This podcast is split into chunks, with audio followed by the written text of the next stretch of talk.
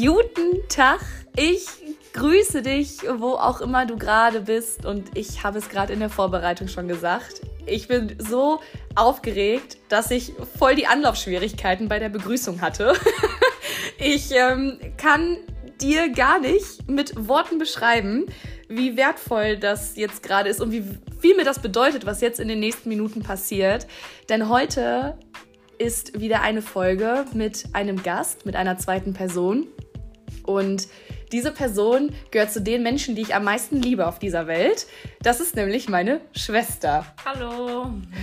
Und das ist so unfassbar, wo, also worüber wir heute sprechen, was wir besprechen, was wir mit euch teilen wollen, für Gedanken, für Gefühle. Und es ist einfach so besonders, dass wir das besprechen auch äh, aus der Sicht heraus, weil wir ja Schwestern sind. Und wir haben halt eine sehr besondere Beziehung zueinander. Wir sind sehr nah aneinander und deswegen ja, bin ich einfach wahnsinnig gespannt und aufgeregt und unglaublich stolz, dass Debbie das macht. Und genau wie bei den letzten Folgen machen wir das auch wieder so, dass sich die Person erstmal 60 Sekunden lang vorstellen darf.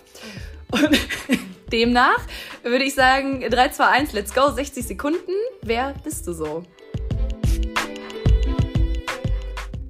Hallo, ich bin die Debbie, also Deborah Bräunig, ich bin Kimis Schwester und ähm, ja, ich studiere Musikmanagement in Köln, arbeite aber auch noch nebenbei hier im Familienunternehmen in der Medien- und Marketingabteilung und ja, meine Hobbys sind, ich mache Sport, ich gehe sehr gerne auf Festivals und ja, ne, ne, Unternehmen halt auch sehr viel, habe sehr viel Hummeln im Arsch.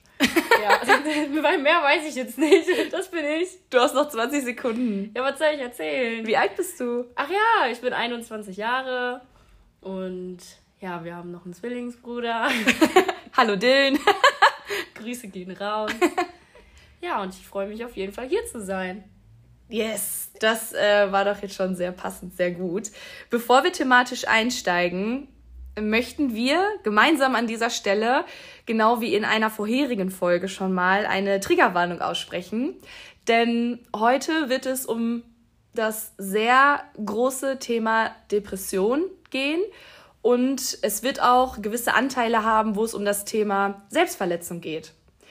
Und gerade das kann ein Thema sein, was ein, ein wahnsinniger Trigger für bestimmte Menschen und Personen sein kann. Von daher bitte pass auf dich auf, wenn du das hörst, wenn du merkst, es tut dir nicht gut, dann, wie gesagt, kannst du jederzeit diese Folge anhalten, vorspulen, abbrechen oder sie mit jemandem zusammenhören. Wir möchten dich einfach nur dafür stärken und sensibilisieren, dass wenn du wirklich merkst, dass es dir nicht gut tut, weil du dich mit den Themen ja für dich selbst identifizieren kannst, dann such dir bitte Hilfe, aber dazu sagen wir am Ende auch noch was, was man da konkret machen kann. Und ja, ansonsten aber natürlich hoffen wir, dass diese Folge dir ganz viel Informationen an die Hand gibt für dich und dein Umfeld. Denn es ist tatsächlich so, dass man sagt, jeder kennt mindestens eine Person, egal wie viele Menschen man kennt, aber man kennt mindestens eine Person, die unter Depression leidet. Und deswegen würde ich sagen, wir starten mit dem Thema. Und ja, Debbie, vielleicht magst du einfach mal schildern, was das für dich bedeutet. Ich, ich würde gerne noch mal dazu noch was ergänzen, was du gerade gesagt hast. Äh, wir hoffen vielleicht auch, dass wir mit dieser Folge vielleicht auch Leute irgendwie ansprechen können und denen das irgendwie auch vielleicht hilft, dass die vielleicht zu ihren Symptomen einen Namen haben und halt, dass ähm, man halt sich nicht alleine fühlt, wenn man sich halt so fühlt. Ja, das ist nämlich, das ist eine, das hast du gut gesagt, weil anders wie bei einer Grippe oder wie bei sehr starken Rücken- oder Gelenkschmerzen ist es für einen selbstverständlich, dass man zum Arzt geht. Ja, das kriegt man ja so, so beigebracht. Wenn ich die und die Symptome habe, dann gehe ich da und dahin zum Arzt. Aber was eben oft in der Entwicklung einem nicht gelehrt wurde, was ist, wenn man Symptome hat, die man eben nicht so klar definieren kann, die man nicht so klar einordnen oder zuordnen kann und die man vielleicht auch äußerlich nicht so sehen konnte, sondern sich wirklich in den Tiefen des Inneren abspielen. Und deswegen wollen wir einfach für dieses Thema noch stärker sensibilisieren. Also vielleicht holen wir ja den einen oder anderen einfach mal ab und dann gehe ich nochmal auf die Frage ein, die du mir vorhin gefragt hast, was für mich Depressionen mhm. sind. Und dazu habe ich jetzt voll die individuelle Antwort. Dafür gibt es halt keine universelle Antwort. Für mich individuell heißt das einfach, dass, ähm, ja, wenn ich depressiv bin, fühlt sich das an, als wäre meine Seele gefangen. So, also ich, ich spüre komplette Leere in mir und es fühlt sich an, als hätte ich so eine Art Nebel im Kopf.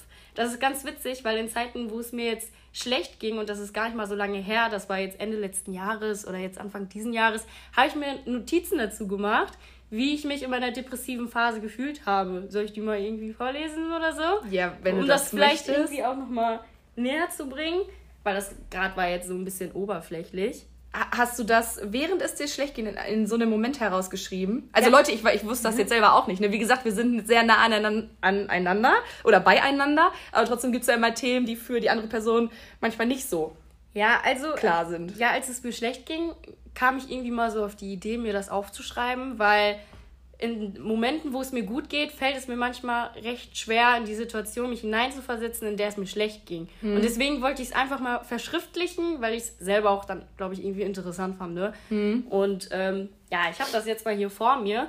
Also als ich depressiv war, habe ich mich oder hm, depressive Phasen hatte, habe ich mich halt wirklich ständig müde gefühlt. Ich war absolut antriebslos. Ich war in der Lage, nichts zu tun komplette Appetitlosigkeit, das Gefühl von Einsamkeit, dass man halt das Gefühl hat, ich kann den Stress oder den Alltag nicht bewältigen.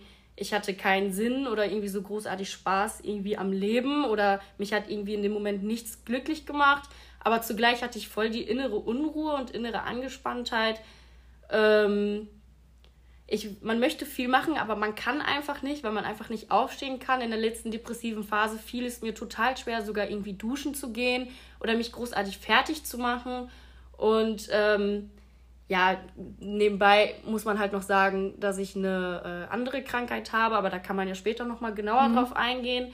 Und dass man halt mit dem Druck und der Belastung dieser Krankheit auch nicht umgehen kann. Dass ich auch ein ganz spezieller Punkt keine gesunde Beziehung irgendwie eingehen kann dass ähm, man hat viel mit Selbsthass zu tun, mit Unzufriedenheit mit sich selbst, aber das geht ja einher. Man ist irgendwie, man hat auch das Gefühl, dass man keine Bereicherung für irgendwen ist. Man hat das Gefühl, ähm, man kann mich nicht lieben, man ist verzweifelt. Und auch ein ganz krasser Punkt ist das Thema Schlafstörungen. So, jetzt habe ich das hier so runtergerappt. vielleicht, ja, vielleicht kennen manche von euch ja diese Symptome. Also ich denke mal, wenn man von Depressionen spricht, so mindestens drei oder vier Sachen, das kann, glaube ich, jeder dann irgendwie nachvollziehen. So, ja, das ist für mich meine Depression, wenn es mir schlecht geht. Und es ist wichtig auch zu betonen, mm, du hast ja gesagt, dass es deine Depression ist. Äh, es gibt viele Menschen, die eine Depression äh, mit unterschiedlichen Dingen assoziieren, wie mit einer schwarzen Wolke oder auch mit einem schwarzen Hund.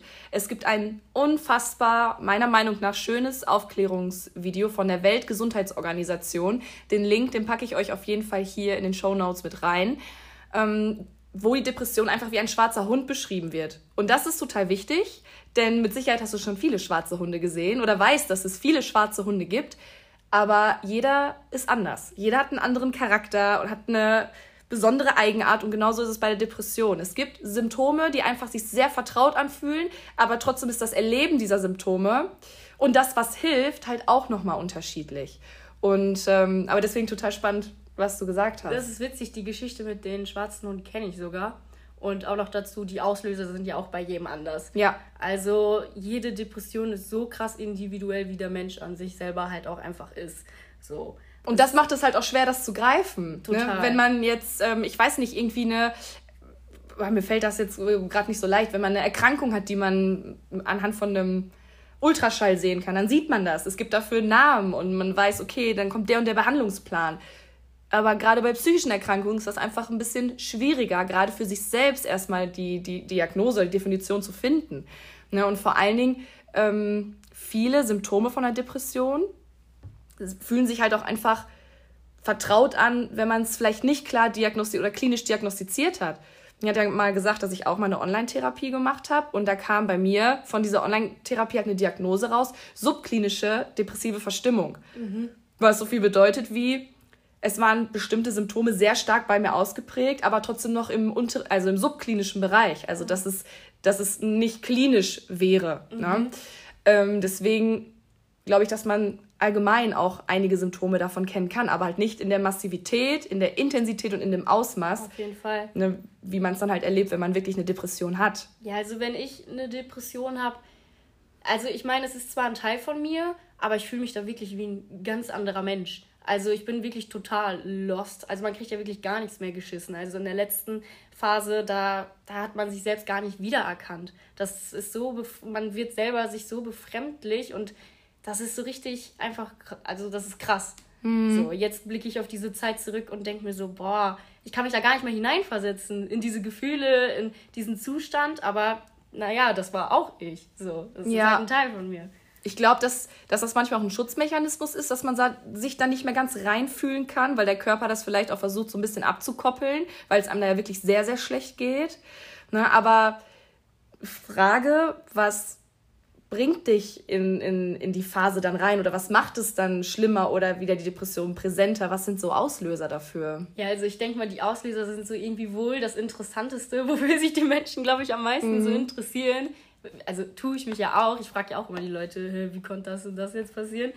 Ja, die Auslöser bei mir sind halt relativ. Ich habe mit sechs Jahren halt äh, eine chronische Krankheit diagnostiziert bekommen. Das ist eine chronische Darmkrankheit, die heißt Colitis ulcerosa. Äh, vielleicht kennt einer von euch ja diese Krankheit oder eine ähnliche Krankheit. Das ist halt, der Darm ist an manchen Stunden, äh, an, an manchen Stücken halt entzündet und das Immunsystem kämpft gegen sich selber und das ist eine Krankheit, die halt auch sein Leben lang bleibt. Ja, habe ich mit sechs Jahren bekommen. Das heißt, ich habe halt auch viele äh, Krankenhauserfahrungen gemacht, viele Medikamententherapien durchgelebt und sowas. Und ähm, ja, ein großer Auslöser, warum es, es, mir dann heute auch noch schlecht geht, warum ich in depressiven Episoden reinfalle, ist dann halt, wenn es mir halt von der Krankheit auch nicht gut geht. Und wenn es mir von der Krankheit nicht gut geht, das äußert sich halt in sogenannten Schüben. Da hat man halt, ähm, ich kann ja hier ganz offen reden, da hat man halt Durchfälle und wenn man dann halt Durchfälle hat, verliert man unheimlich viel an Nährstoffe und hier Dopamin wird ja auch im Darm gebildet. Man hat halt keine großartigen Glücksgefühle so wirklich und man ist halt dann einfach antriebslos und das Ganze ist halt dann auch im Kopf so. Und das ist halt wie so ein Teufelskreis. Wenn es dir von der Krankheit schlecht geht, geht es dir halt auch im Kopf schlecht. Das ist dann halt so der Auslöser in meinem Leben, sag ich mal. Das geht dann immer so halt einher. Und ähm, soll ich auch noch sagen, wie das alles überhaupt früher so das erste ja, Mal entstanden mach, ist? Ja, auf, wenn du möchtest. einfach nur kurz und knapp den Auslöser wissen? Nein, nein wenn, wenn du magst, erzähl uns gerne ja, alles. Falls jemanden interessiert. nein, wenn du magst, erzähl uns, erzähl uns das gerne alles. Es ist ja auch so spannend, auch für mich, immer, immer noch mal wieder zu hören, wie also das, wie das miteinander zusammenhängt und aneinander gekoppelt ist. Ne? Also, aber erzähl, erzähl, wie gesagt, alles, ja. was du magst. Ja, ich sag mal so, mein Werdegang, also meine Geschichte ist halt irgendwie so ganz crazy. Ich finde selber, dass sich das manchmal anfühlt wie in so einem Film. Also man hat halt die Krankheit mit sechs Jahren bekommen und als Kind checkst du das halt gar nicht so. Du weißt halt gar nicht, wohin mit deinen Gefühlen, mit deinen Emotions und ähm, kommst da halt auch vielleicht dann erstmal nicht drauf klar.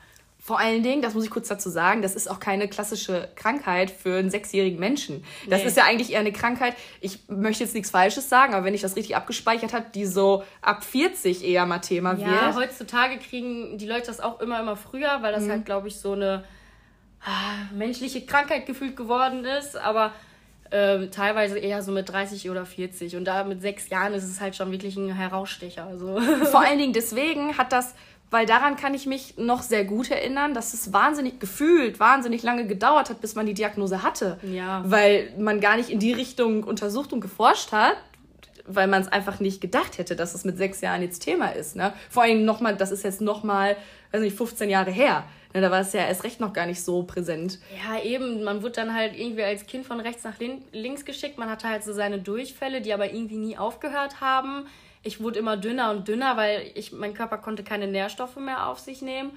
Und dann, ja, als Kind wirst du halt von rechts nach links geschickt, weißt halt nicht, was abgeht, bleibst dann da im Krankenhaus mal eine Nacht, hängst da am Tropf, so. Äh, keine Ahnung, so. Damals ging es mir anscheinend dann noch von der Psyche ganz gut, aber dann irgendwann, als ich so zwölf oder dreizehn war, habe ich irgendwie gemerkt, okay, in mir drin staut sich so unheimlich viel Frust auf, was ich früher gar nicht so genau erklären konnte, was ich aber jetzt halt im Nachhinein ja kann, weil ich einfach als Kind dann viel durch Krankenhauskacke erlebt habe. Und ähm, ja, habe das dann halt früher ähm, ähm, rausgelassen, indem ich dann halt mit 13 oder 14 angefangen habe, mich irgendwie selbst zu verletzen. Und das ist ja jetzt auch nochmal so das ganz eigene Thema irgendwie. So, ich habe mich, also ich habe das früher bei einer Freundin mal gesehen, dass sie das gemacht hat. Und keine Ahnung, fragt mich nicht warum. Irgendwie hat mich das faszinierend. Also irgendwie so Selbstverletzung war für mich irgendwie so was Neues oder keine Ahnung was. Und dann wollte ich es nur einmal ausprobieren. Ja, und dann ähm, habe ich das mal ausprobiert und habe halt gemerkt, irgendwie war das ein Ventil, was in dem Moment mir gut tat. Und dann bin ich halt irgendwie so in diese Sucht da so reingeraten dann hatte ich mich halt auch jahrelang irgendwie selbst verletzt. Ich habe das nie wegen Aufmerksamkeit oder sonst irgendwas gemacht. Das möchte ich allgemein eh nie jemandem unterstellen, weil wenn man es macht, dann macht man es aus einem bestimmten Grund. Aber ähm, ja, dann das habe ich halt so als Ventil genutzt, um halt irgendwie so den ganzen Frust einmal rauszulassen. Das war für mich so, ja, das die Lösung irgendwie. Mhm. Und dann irgendwann so nach ein paar Jahren habe ich halt irgendwie selber so gemerkt, okay, Debbie, irgendwie glaube ich, dass das jetzt aber auch nicht richtig ist, weil ich habe mich halt geschämt. Ich mhm. wollte irgendwie nicht meine Arme oder keine Ahnung was zeigen. Davor habe ich mich halt geschämt. Dann dachte ich mir so, okay, irgendwie ist das auch unbefriedigend. Dann bin ich halt irgendwann zu meiner Mama gegangen, habe der das erzählt. Und das, da, da möchte ich kurz einhaken. Ähm, uns ist ganz, ganz wichtig zu sagen und auch zu betonen, dass also wir sind so dankbar für unsere Familie und wir sind so stolz auf diesen Familienzusammenhalt, den wir haben. Und ähm, gerade auch was, was Debbie am Anfang beschrieben hat mit der Colitis ulcerosa, mit der Diagnose, dass man da von rechts nach links geschickt wurde. Also unsere Eltern haben so gekämpft, um herauszufinden, was das ist und was man machen kann. Aber man ist halt so abhängig davon, was Ärzte einem diagnostizieren, weil jeder weiß, was passiert, wenn man Symptome googelt. Ja. So, das ist ungefähr so überhaupt nicht aufklärend. Und das war einfach auch eine sehr, sehr schwere Zeit für die ganze Familie, weil man natürlich sich einfach so krass liebt und lieb hat und einfach helfen möchte, aber man nicht weiß wie, weil man selber ist kein Arzt. Und ähm, auch das, was du ja gesagt hast mit der Selbstverletzung, das war, also wie lange hast du das verheimlichen können? Zwei. Ich habe das schon zwei Jahre bestimmt verheimlicht, und, weil ja. Und ähm, deswegen möchte ich da an dieser Stelle halt noch einhaken, um dann gleich weiter darüber zu sprechen, was passiert ist, als du es dann Mama gesagt hast. Aber das ist halt auch, also diese Folge soll auch ähm, für Angehörige sein. Ne? Und in diesem mhm. Fall, in diesem Gespräch, bin ja jetzt quasi ich die Angehörige und ich kann nur sagen, dass mh, mm, als Debbie das dann damals Mama erzählt hat, ich kann mich noch ganz genau an diesen Moment und an diesen Schmerz erinnern, als Mama abends zu mir kam und äh, mir dann von dem Thema erzählt hat. Mhm. Weil das war mitten im Studium der sozialen Arbeit. Ich hatte als Schwerpunkt unter anderem Depression. Mhm. Und das war so schlimm. Es war so schlimm, dass ich mir dachte, was bin ich bitte für ein Mensch, was bin ich für eine Schwester, dass ich, dass ich das lerne gerade. Ich, ich äh, ich schreibe darüber Hausarbeiten, ich thematisiere das, ich beschäftige mich den ganzen Tag damit. Und der Mensch, der so mit am nächsten an mir dran ist, bei dem erkenne ich es nicht. Ich, ich sehe es nicht, ich habe es nicht erkannt. Und das ist auch für Angehörige so ein heftiger Schlag und so ein krasser Schmerz, ne, das dann erstmal annehmen zu können, auch an sich ja. selbst annehmen zu können, dass man das nicht gesehen hat. Ich kann mich halt, also das ist halt das Faszinierende an Leute, die äh, halt so Depressionen mit Selbstverletzung zu kämpfen haben, man kann eine unheimliche Fassade aufbauen und es wirklich so machen, dass keiner das sieht. Das ist einfach so krass und halt auch, ich kann mich gar nicht in die Lage, also vielleicht kann ich es versuchen, mich in die Lage von meiner Schwester oder von meiner Familie hineinzuversetzen, aber das möchte ich gar nicht. Mhm. Weil wäre das jetzt andersrum, wird Kimi das jetzt machen, ich glaube, da wird eine Welt für mich zusammenbrechen. Mhm. So, aber keine Ahnung, so mit den Jahren über jetzt hinweg hat man halt auch gelernt, das so ein bisschen distanzierter voneinander zu sehen. So, okay, das mit der Selbstverletzung, das ist halt eine Krankheit und das hat mit Familie und so gar nichts zu tun. Das ist eine, die ich selbst irgendwie hatte, so, keine Ahnung. Und äh, soll ich einfach mal Ja, genau. Erzählen? Was, also du hast es dann Mama gesagt. Ja, ich habe das meiner Mama dann erzählt und dann meinte sie, ja, hm, ist jetzt nicht so normal. also ähm, dann hat man sich halt, oh, ich weiß gar nicht, ob ich das noch so genau zusammenkriege, aber du müsstest das ja noch zusammenkriegen. Dann hat man sich auf der Suche nach einer Psychologin gemacht. Ich weiß ne? das noch ganz genau. Auch wenn ich manchmal, also der, der eigene Kopf ist ja auch ein Phänomen. Ne? Ja. Manchmal möchte man ja Erinnerungen und Momente rekonstruieren. Und hier und da gelingt das einem ganz gut, gerade wenn das an eine starke Emotion gekoppelt war. Aber manchmal setzen sich Erinnerungen auch irgendwie aus unterschiedlichen Mosaikstücken zusammen. Ja. Und dann fließt da noch so viel anderes mit rein, was man irgendwie, was vielleicht auch gar nicht mehr Teil der wirklichen, äh, also des wirklichen Moments war, mhm. sondern was man irgendwo mal gesehen hat, gehört hat. Ähm, deswegen ist das manchmal so schwierig, Erinnerungen reko zu rekonstruieren. Ja. Trotzdem weiß ich noch, dass, dass ich dann aus diesem Schmerz heraus irgendwie. Helfersyndrom. Ja, genau. Hast. Genau, dass ich irgendwie dachte, okay, ich hab's voll verschissen, das zu sehen und zu merken. Also muss ich jetzt die Person sein, die Debbie rettet. Hm. So, dieser Satz für alle Angehörige ist, ist schon mal komplett nicht empfehlenswert. Ja, weil, ja, retten ist halt so eine Sache, ne? Du kannst niemanden retten außer dich selbst. Du kannst dazu sagen, kommen wir später auch nochmal drauf, was man halt wirklich tun kann und was hilft. Aber Debbie retten zu wollen, das war damals einfach der falsche Ansatz, weil das geht nicht. Ich bin selber kein Arzt, ich bin keine Therapeutin, ich bin keine Psychologin, ich bin Sozialarbeiterin, ja, aber ich bin selber auch viel zu nah an diesen Menschen dran, um wirklich ja, von, von retten sprechen zu können oder das selbst mit eigenen Gesprächen retten zu können. Und demnach hatte ich so einen wahnsinnigen Handlungsimpuls, einen Therapieplatz zu suchen. Ja. Das war nicht leicht, weil auch damals es schon die Problematik gab, dass die Wartelisten für Therapieplätze sehr lange waren. Dann war aber eines Tages, ich, da war ich in der Küche mit Mama, saß auf dieser Küchenzeile und äh, habe dann eine spezielle Nummer angerufen. Ja. Und die ist nicht drangegangen, aber ich habe ihr auf dem Anrufbeantworter gesprochen. Und ich habe, während ich auf dem Anrufbeantworter gesprochen habe, ist so der ganze Schmerz irgendwie aus mir rausgebrochen. Und ich habe dann auch total angefangen zu weinen und ich habe mich dafür so entschuldigt. Und ich glaube, man hat die Hälfte auch nicht verstanden. Mm, aber tatsächlich hat diese Therapeutin, die Kinder- und Jugendtherapeutin, mich dann später zurückgerufen, als ich auf dem Weg zur Arbeit war. Und so konnten wir dann einen Termin für die erste Therapiestunde vereinbaren. Ja, und das Coole also für ein Vorgespräch. Ist, ja, ich kann mich auch noch daran erinnern, dass ich schneller einen Termin bekommen habe, weil ich halt eine Bescheinigung von meinem Arzt holen konnte, der ja für meine chronische Krankheit verantwortlich war. Genau, richtig. Deswegen kam ich ja, weil eigentlich viele Leute, die eine chronische Krankheit haben, da geht halt auch irgendwie Depression mit einher, ne? Und dann ähm, war das halt ganz praktisch. genau, das Ganze nennt sich Dringlichkeitsbescheinigung. Ja. Na, das hat nämlich dann auch die Therapeutin gesagt, ähm, dass sie uns das empfehlen würde. Dann geht das schneller. Und man kann auch, auch ohne chronische Erkrankung versuchen, diese Dringlichkeitsbescheinigung von dem Hausarzt zu bekommen. Das ja. kann auch helfen. Ja, genau. Oh ja, und dann hatte ich da mein erstes Gespräch, ne? War gut. ja, jetzt macht das so gut. schwer. So, ja, meinst du, war das jetzt bei, das bei der Beratungsstelle oder bei der Nee, du, war, du warst einmal noch bei der Beratungsstelle und dann ja. warst du aber ja bei der. Ja, okay. Genau, weil bei Beratungsstellen ist es ja so, dass man, es gibt Beratungsstellen und ähm, Therapien. Mhm. Und Beratungsstellen bekommst du viel niederschwelliger und direkter einen Gesprächstermin. Und da sind wir zu einer Kinder- und Jugendberatungsstelle gegangen. So, und die haben uns dann ja gesagt, so, ey, Therapieplatz ist so the way, mach das mal auf jeden Fall.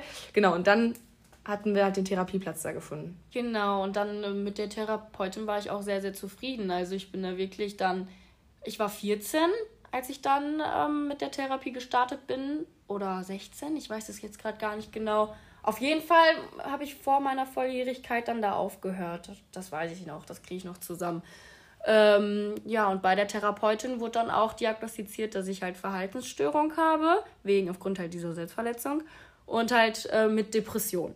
Und dann habe ich da halt zwei, drei Jahre meine Therapie halt gemacht, die mir auch ähm, im Nachhinein sehr, sehr, sehr geholfen hat, aber leider ähm, sozusagen ähm, abgebrochen worden musste, weil die Frau schwanger geworden ist oder weil ich dann halt auch irgendwie austherapiert war. Ja, und dann hatte ich halt lange Zeit jetzt nichts mehr. Konntest du das in dem Moment der Therapie auch schon so erkennen, dass das total wertvoll ist? Oder gab es auch Momente, wo du dachtest, so, boah, warum gehe ich überhaupt hin? Äh, nee. Also ich wusste damals schon so die Dringlichkeit. Ich wusste, okay, ich muss so, mhm. weil das ist nicht normal, wie ich mich irgendwie verhalten habe und keine Ahnung was. Also ab und zu klar gab es mal Wochen, wo ich mir dachte, boah, gar kein Bock, weil gerade in den guten Zeiten fällt es dann halt auch mal schwer zum Therapeuten zu gehen und dann über seine Probleme zu reden. Du wirst halt jede Woche damit konfrontiert dann. Aber im Nachhinein bin ich sehr, sehr dankbar und sehr, sehr stolz auch auf mich, dass ich das halt so überhaupt gemacht habe. Und halt auch sehr dankbar auf meine Familie, dass die mich dazu geleitet hat. Weil alleine hätte ich das niemals geschafft. Also ich hätte alleine niemals nach einem Therapieplatz gesucht oder sonst irgendwas. So, das weiß ich nicht. Deshalb ist es umso wichtiger, dass man so krasse Bezugspersonen einfach hat. Mhm. Ja. Genau. Kannst du dich noch an einen Moment ganz konkret erinnern aus einer Therapiestunde? Boah, nee, irgendwie nicht.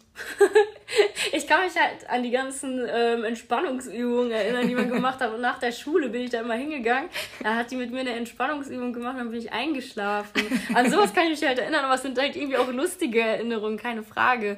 Aber so konkret äh, jetzt an irgendwas Schlimmes oder Schlechtes da kann ich mich nicht erinnern irgendwie. Ja, ich glaube, es ist verbindet damit was Gutes. Ja, ich glaube, das ist einfach ein innerer Prozess, der da, der halt da startet und im Inneren abläuft. Und deswegen ist auch das manchmal nicht so leicht, leicht das zu rekonstruieren, nee, gar nicht. was man da für Momente hatte, weil das ja sehr stark gekoppelt halt auch an die Zeit und an die Phase. Und es ist ja jetzt auch schon ein paar Jahre her. Aber ähm, ich kann mich noch an einen Moment erinnern, weil ich weiß noch, dass ähm, die Therapeutin dir vorgeschlagen hat oder dir das Angebot ausgesprochen hat, dass auch mal Familienmitglieder also ja, dorthin genau, kommen dann können. Saß da jeder mal. und dann bin ich dahin, habe ich das Angebot halt angenommen, ne, weil ich gemerkt habe, wie gesagt, ich und meine Schwester sind sehr, stehen uns sehr nah. Und ich habe halt gemerkt, so, okay, je mehr ich mich mit der Krankheit und mit den Symptomen beschäftige, ähm, umso schlechter geht's mir oder umso schlechter adaptiere ich irgendwie Symptome, auch, auch das und umso umso hilft, äh, weil man fühlt sich als Angehöriger total oft hilflos und ohnmächtig. Ja. Also man wird so, man wird sich so seiner eigenen Begrenztheit bewusst, dass man eben halt nicht retten kann, sondern Angebote richten kann, aber es ist immer nur Hilfe zu Selbsthilfe. Das ist so, so das Credo, das Motto. Mm, und ja, manchmal gibt's halt, geht halt die Person oder die Person, die halt die Depression hat, drei Schritte zurück, aber dann auch mal vier wieder zurück, um dann aber wieder fünf Schritte vorzugehen. Das mhm. ist halt ein Prozess und da so sehr nah dran zu sein, deswegen auch Angehörige es ist vollkommen legitim, wenn du als Angehöriger dir auch Unterstützung suchst. Auf jeden Fall. Auf nimm, jeden nimm, Fall. Dich, nimm dich da bitte ernst. Ne? Und wie gesagt, ich saß dann bei der Therapeutin und ich weiß nicht, von dieser halben Stunde habe ich, glaube ich, fünf Minuten gesprochen, weil ich sonst nur geweint habe. Ja. so. ähm, aber da hat sie auch zu mir gesagt, und das hat mir so geholfen und es hat sich so eingebrannt. Sie hat gesagt, dass gerade wenn man sehr nah an Dingen dran ist, das können Menschen sein, das kann aber auch der Beruf sein, also wenn man wirklich sehr sehr nah an etwas dran ist, dass man dann sowas wie blinde Flecken entwickelt.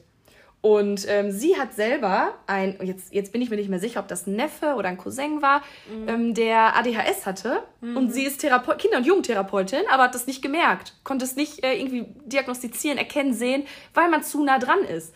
Da, da spielt so viel anderes noch mit rein und man hat da wie so blinde Flecken ähm, und kann das selber ganz schwer erkennen und ist deswegen auch darauf angewiesen, dass sich die andere Person öffnet ja. mit ihren Themen. Ne?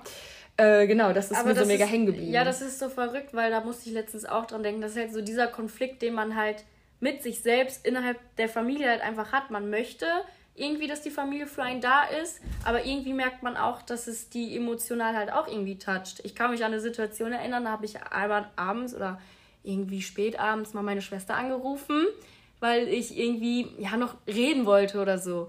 Und jeder normale Mensch geht halt auch irgendwann schlafen. Das war um 0 Uhr oder so, ne?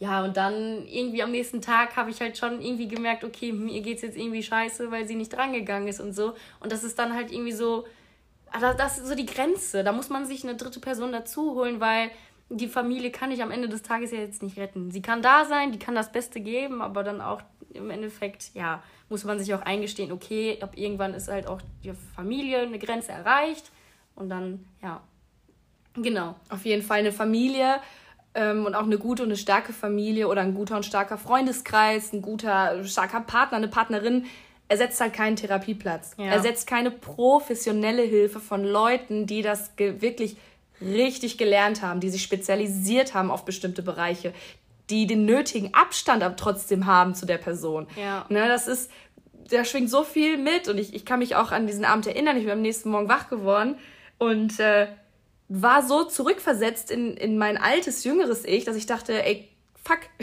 uh, Entschuldigung, piep, ich war schon wieder nicht da oder ich, ich jetzt habe ich schon wieder vermasselt und deswegen, ja. das ist... Ähm, man, man begibt den anderen dann halt auch in eine doofe Situation und ja, ist so. Ja, ist auf jeden Fall ein sehr, sehr großes. Das ist auch so ein komplexes Thema. Thema das ist ja äh, voll, voll mächtig so. Auf jeden Fall, ähm, bestimmt fragen sich wahrscheinlich jetzt auch viele so, ja, hat es mit der Selbstverletzung dann auch irgendwie aufgehört in der Therapie? Äh, dazu muss ich halt sagen, ich bin jetzt 21, habe die Therapie mit vor 18 aufgehört Und ähm, ich sag mal so, Corona war jetzt für die Depressiven irgendwie jetzt nicht so geil. Es war so ein kleiner Kick ins Aus wieder.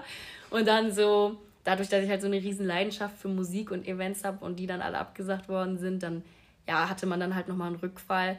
Aber ich habe in der Therapie auch gelernt, dass Rückfälle auch immer okay sind, dass äh, man sie akzeptieren muss. Solange es nicht lebensbedrohlich ist, ist es auch mal okay, wenn man einen Rückfall hat. Aber seit zwei Jahren ist da jetzt eigentlich dann auch nichts mehr passiert, weil dieser Moment für mich irgendwie so einschneidend war und ich mich so für meinen Körper geschämt habe, dass ich wirklich nicht schwimmen gehen wollte, mit Freunden rausgehen wollte, also einfach in kurzen Sachen rumlaufen wollte und seitdem habe ich es nicht mehr gemacht. Mhm. So, weil das für mich so, man muss halt selber auf die Schnauze mal richtig fallen. Da, kann, da das ist noch das perfekte Beispiel dafür, dass deine Familie oder die Leute, die dir nahestehen, dich nicht da deswegen schützen oder retten können. Die können dir zwar alles wegnehmen, aber Selbstverletzung, Selbstverletzung kann man auch immer praktizieren, egal mit irgendwas. So. Mhm. Und man muss selber einmal auf die Schnauze fallen, um dann halt einmal zu erkennen, okay, ja, hm, so ein, so, ein, so ein prägendes Erlebnis ja, genau. dann damit haben. Ja, ja, aber im Endeffekt bin ich auch wiederum dankbar für dieses prägende Erlebnis, weil seitdem, ich würde es glaube ich auch nicht mehr machen. So, nö, will ich nicht. Klar denkt man da nochmal dran, so und selbst wenn man darüber redet, triggert das einen selbst auch immer wieder so. Aber ja, man wird es jetzt halt nicht durchziehen. Hm. Genau. Aber das ist auch, äh, auch mega wichtig, dass wir uns einfach alle bewusst machen, dass Corona, die Pandemie, ähm, viele Menschen in wahnsinnige Sorgen und Ängste getrieben hat. Gerade die ganzen Maßnahmen. Und es geht jetzt gar nicht, um Gottes Willen, ich bin kein Querdenker, gar nicht, es ist alles in Ordnung. Es, die äh, Regierung hat ihr Bestes getan oder zumindest nach bestem Wissen gehandelt. Ähm, und vieles war davon auch super sinnvoll. Was ich einfach nur ansprechen möchte, für mein Gefühl, wurden so ein bisschen die Folgen für psychisch kranke Menschen ja nicht beachtet, ja. nicht berücksichtigt, vergessen, weil es gibt genügend Statistiken, die zeigen, durch, durch die Lockdowns, durch die dadurch, dass die Versorgungskette abgebrochen wurde, dass man zu Therapien nicht mehr gehen konnte. Soziale Kontakte eingeschränkt. Die sozialen Kontakte eingeschränkt, dass man quasi isoliert wurde und dadurch quasi manche Symptome wieder so ein bisschen künstlich reingebracht wurde. Ja. Dass das deswegen gerade mit Menschen, die unter Depression leiden, unfassbar, wahnsinnig schlimm war. Und dass auch manche Menschen genau deswegen depressive Symptome entwickelt haben. Und ähm, das ist einfach das, was ich mir wünschen würde, dass wir alle noch stärker dafür sensibilisiert sind, was wirklich die Folgen sind und dass wir dann noch mehr auf uns selbst und auf unser Umfeld achten. Mhm. Ja, ja. Was ich auch noch sagen wollte, ist halt auch zu der Sache, dadurch, dass irgendwann Selbstverletzung nicht mehr zu meinen Ventilen gehörte und sich das auch umorientiert hat in ich höre halt ganz viel Musik und ich setze mich halt auch wirklich teilweise so viel mit Musik auseinander. Ich suche immer nach den neuesten Liedern, habe mittlerweile voll die Leidenschaft für so Hardcore-Techno-Musik und das wurde dann halt irgendwann mein Ventil und Corona hat halt an mir auch dieses Ventil dann letztendlich genommen.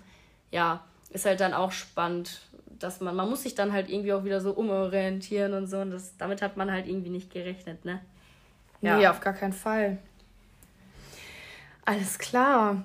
Magst du noch äh, zu dem Thema noch ich was sagen? Ich hätte jetzt halt noch ganz viel sagen können. So. Mach, mach auf jeden Fall alles, was du noch teilen magst, was du rauslassen möchtest. Auf jeden Fall, sprich das an. Ja, also ich hatte ja über meine letzte depressive Phase gesprochen. Das war jetzt Ende letzten Jahres oder Anfang dieses Jahres. Davor ging es mir ja auch eine ganze Weile lang gut.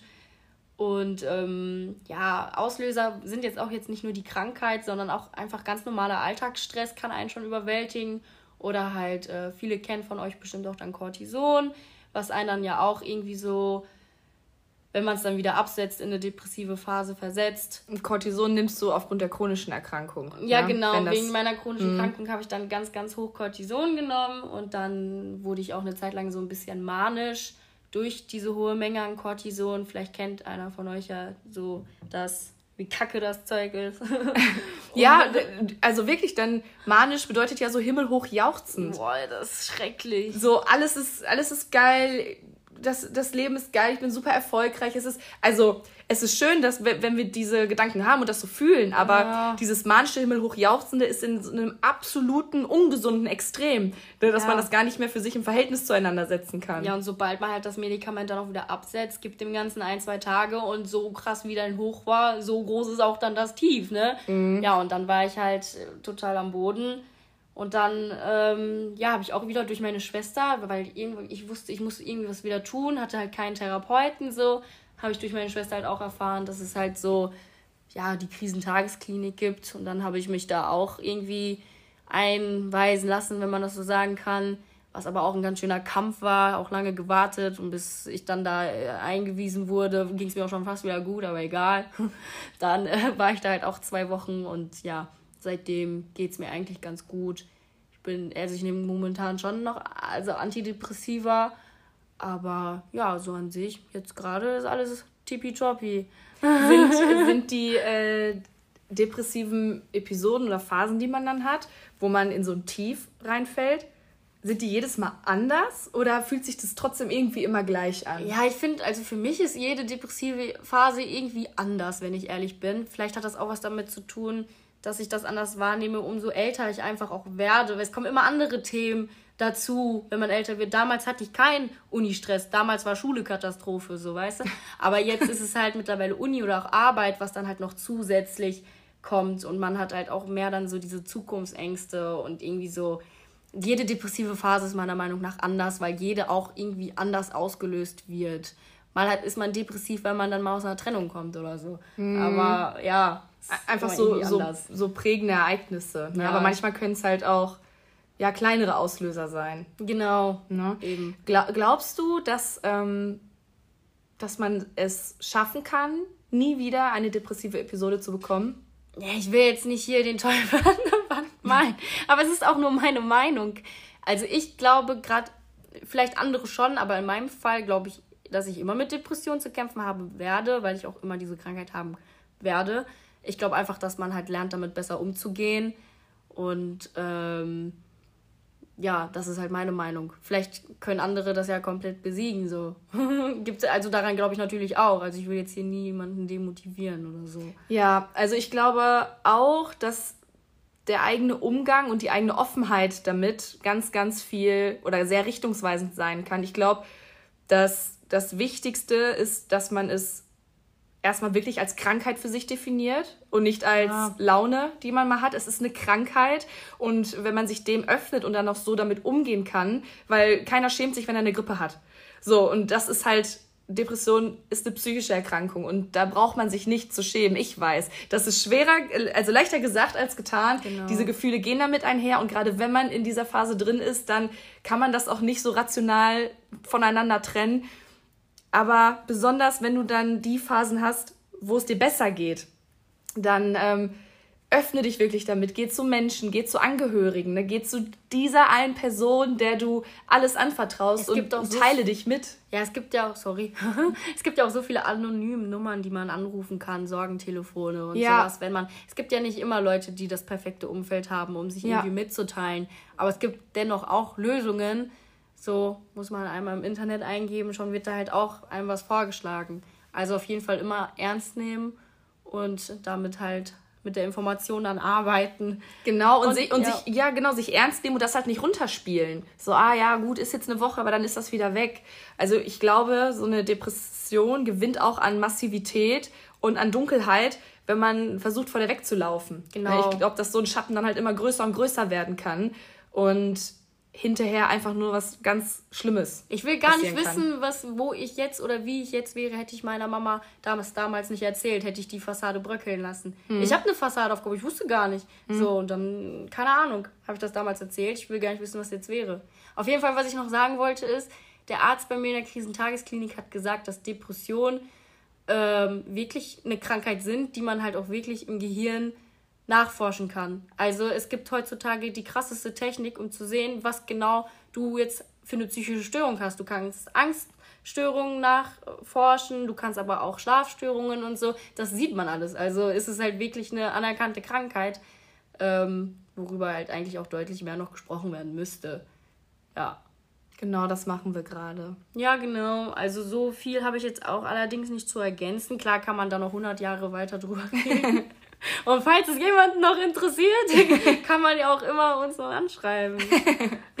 Auf jeden Fall. Also vielleicht, ähm, ich glaube, ich fände es ganz cool, wenn wir so ein Schlusswort, also wenn du ein Schlusswort an die Menschen richtest, die sich vielleicht jetzt gerade damit identifizieren können mit den Symptomen und in denen jetzt gerade so, so der innere Vorhang fällt und sagt, okay, krass, das, das fühle ich gerade irgendwie, was Debbie sagt. Vielleicht kannst du ähm, an die Menschen noch was richten und ich richte an alle Angehörige danach noch was. Ah, das ist sogar gar nicht so leicht, weil ich bin jetzt nicht so die Frau der großen Worte.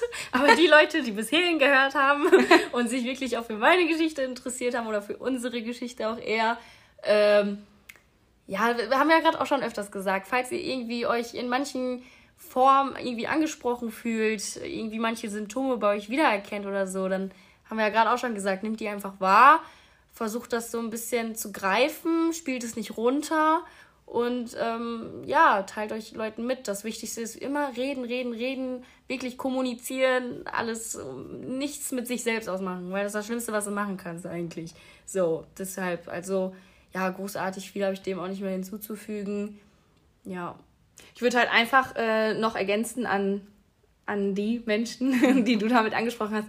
Ähm, ich möchte für euch einfach noch ergänzen, dass ihr niemals allein seid. Und ja. das ist nicht einfach nur ein dahingeworfener Satz, sondern das ist die absolute Wahrheit und Realität. Bitte holt euch Hilfe, erlaubt euch, die Hilfe zu holen und in Anspruch zu nehmen und seht einfach den Wert darin, dass ihr es euch und eurem Leben schuldig seid, dass ihr euch einfach Hilfe holt, damit ihr einen gesunden Umgang mit dieser Krankheit ähm, für euch entwickeln könnt.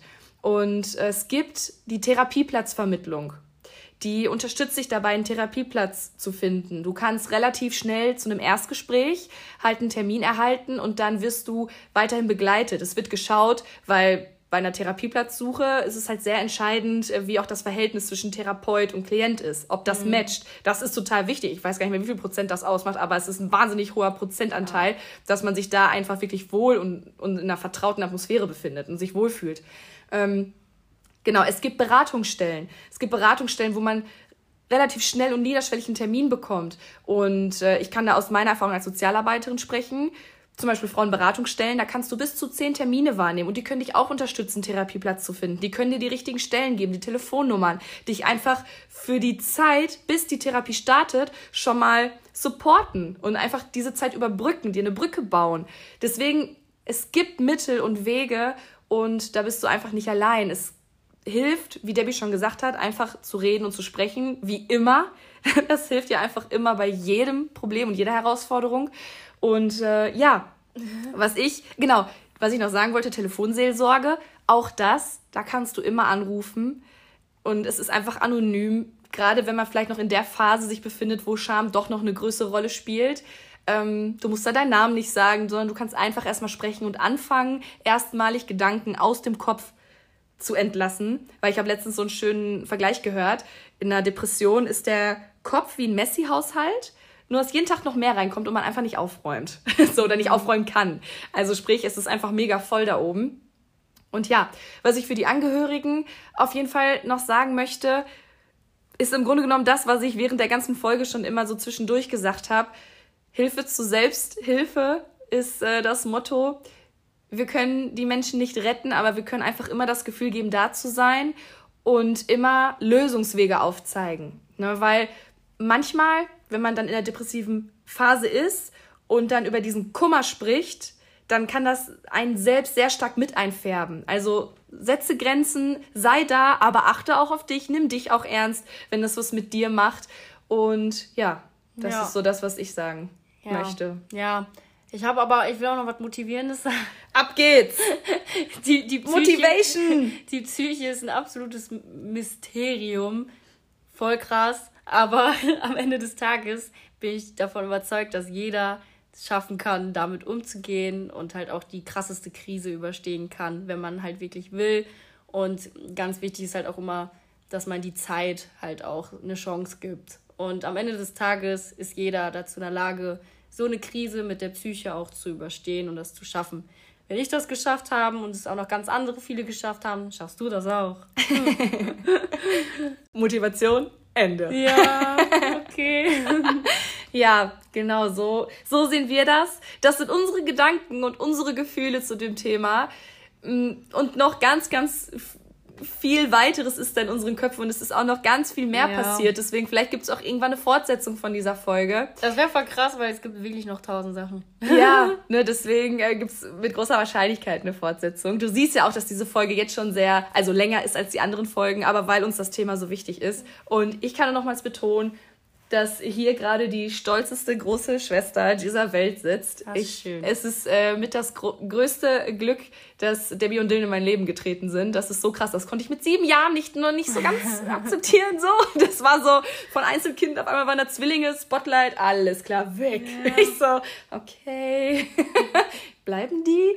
Ähm, aber trotzdem ist es das größte Geschenk und ich wünsche mir einfach Debbie, dass du siehst, was du für eine Bereicherung für die Welt bist und dass, ja. dass du äh, ja einfach ein unfassbar großes Geschenk für jeden bist, der dich kennt. Ja. Genau. Gleichheit. Und ich hab dich unfassbar doll lieb. ich auch. das musste jetzt noch sein. Okay, in diesem Sinne. Danke, dass du zugehört hast. Wenn du gerade Dinge in deinem Kopf hast, Gedanken hast, dann teile sie sehr, sehr gerne mit uns, teile sie sehr gerne mit mir, schreib mir über Instagram. Mm, oder wenn du sagst, ey, das hat mich jetzt inspiriert, ich möchte auch über meine Geschichte sprechen, ich möchte auch über mein Thema sprechen, dann kannst du mir auch sehr gerne das sagen, weil dieser Podcast soll von vielen bunten Menschen und Geschichten leben, dass wir alle uns einfach gegenseitig inspirieren und, und zum Wachsen animieren, dass, dass wir gemeinsam davon einen absoluten Lerneffekt haben. Und genau, in diesem Sinne, habt noch einen wunderschönen, wunderbaren Tag. Ich hoffe vom ganzen Herzen, dass es dir gut geht und wir hören uns beim nächsten Mal. Ciao, ciao.